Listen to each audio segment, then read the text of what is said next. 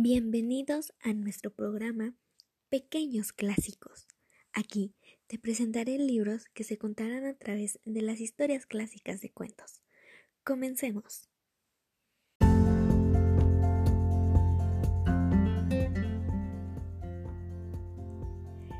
El patito feo. Era una hermosa mañana de verano en el campo, a la orilla de un estanque. Una mamá pata empollaba su nido. Había estado sentada ahí un largo tiempo, esperando a que sus patitos salieran del cascarón. Finalmente, los huevos empezaron a romperse. Pío, pío, decían los patitos recién nacidos. Cuac, cuac, les contestaba su mamá. Son los patitos más tiernos y amarillos que he visto. ¿Ya salieron todos del cascarón? El huevo más grande aún no se había roto. Aunque estaba muy cansada, la mamá pata volvió a sentarse sobre el último huevo para empollarlo y esperó. Cuando al fin el cascarón se abrió, salió tropezones un patito gris y torpe. Era más grande que los otros y estaba muy feo. Pío, pío, dijo el bebé gris. La mamá pata lo miró. Es terriblemente grande para su edad, dijo, y se ve diferente de todos mis otros patitos. Me pregunto si podrá nadar. Al día siguiente el sol brillaba esplendorosamente. La mamá pata guió a todos sus patitos hasta el estanque. Uno tras otro, los ansiosos patitos saltaron al agua clara, se meneaban y flotaban como pequeños corchos. Hasta sabían cómo patalear y nadar. Todos los patitos nadaron muy bien, incluso el patito feo. La mamá pata estaba muy contenta y decidió llevar a sus patitos a la granja para que conocieran a los otros patos. Síganme, mantengan sus patas bien separadas y muévanse así. Luego inclinen sus cabezas y digan cuac. Los patitos hicieron lo que les enseñó su mamá pero los otros patos de la granja se reunieron alrededor de ellos y comentaron, miren, qué feo es ese patito gris. Uno de ellos hasta intentó picotear el patito feo en el cuello. Déjenlo en paz, gritó la mamá pata. Pero al pobre patito lo perseguían por el patio de la granja y todos lo trataban mal, incluso sus hermanos y hermanas. Qué triste estaba el patito feo. Todos los días las gallinas y los otros patos lo molestaban y se burlaban de él. Finalmente, el patito feo no soportó más, escapó de ahí y llegó a un pantano donde vivían los gansos salvajes. El patito estaba muy cansado y se quedó toda la noche en el pantano. Por la mañana, los gansos salvajes lo encontraron Tú no perteneces a nosotros, le dijeron los gansos.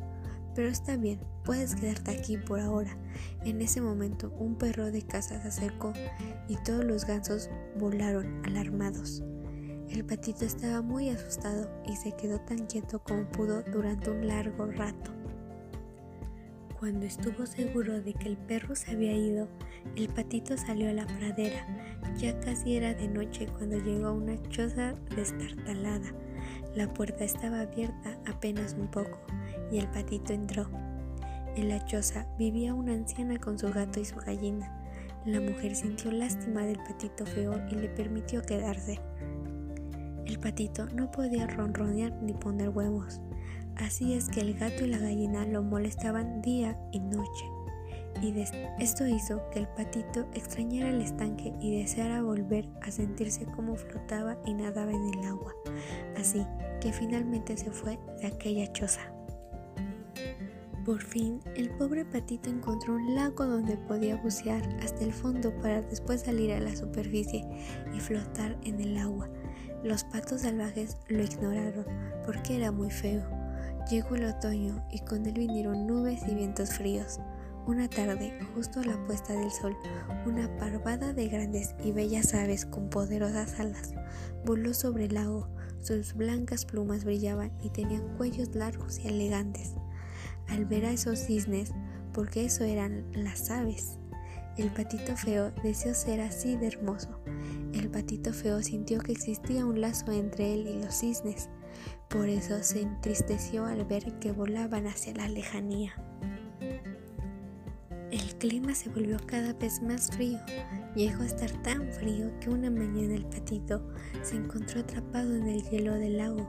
Por suerte, un granjero que pasaba por ahí lo liberó del hielo. El granjero cargó al patito bajo su brazo y lo llevó a casa.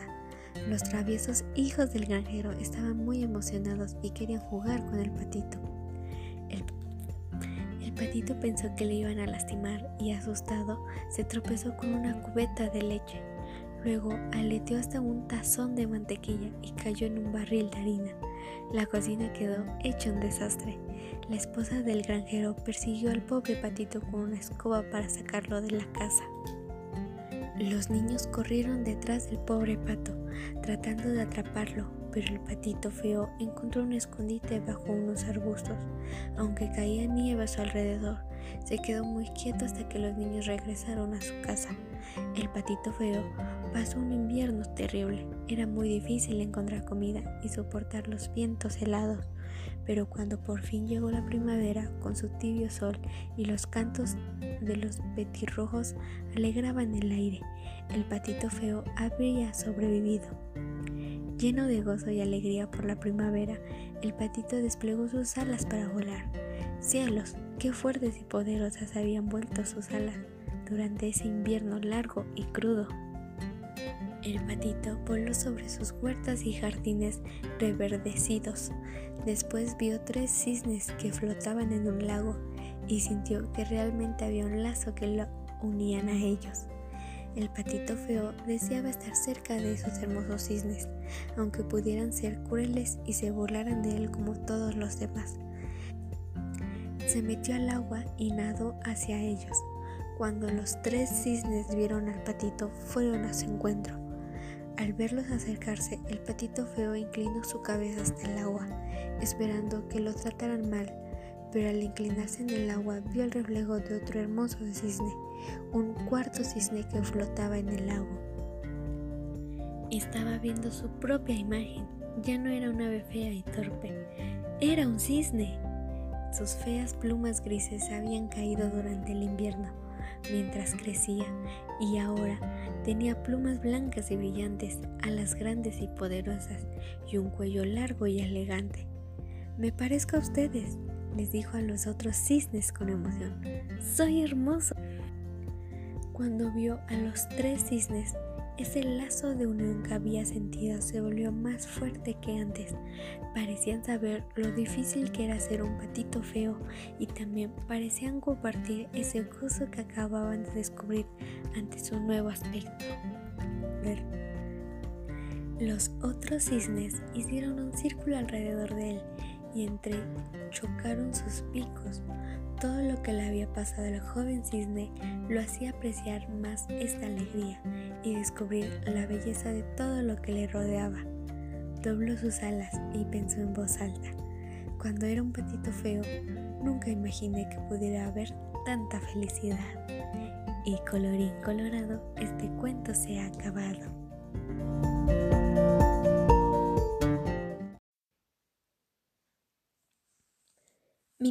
Cari Castellanos y espero que haya sido de tu agrado. Recuerda que aquí es la casa de los cuentos clásicos. Gracias.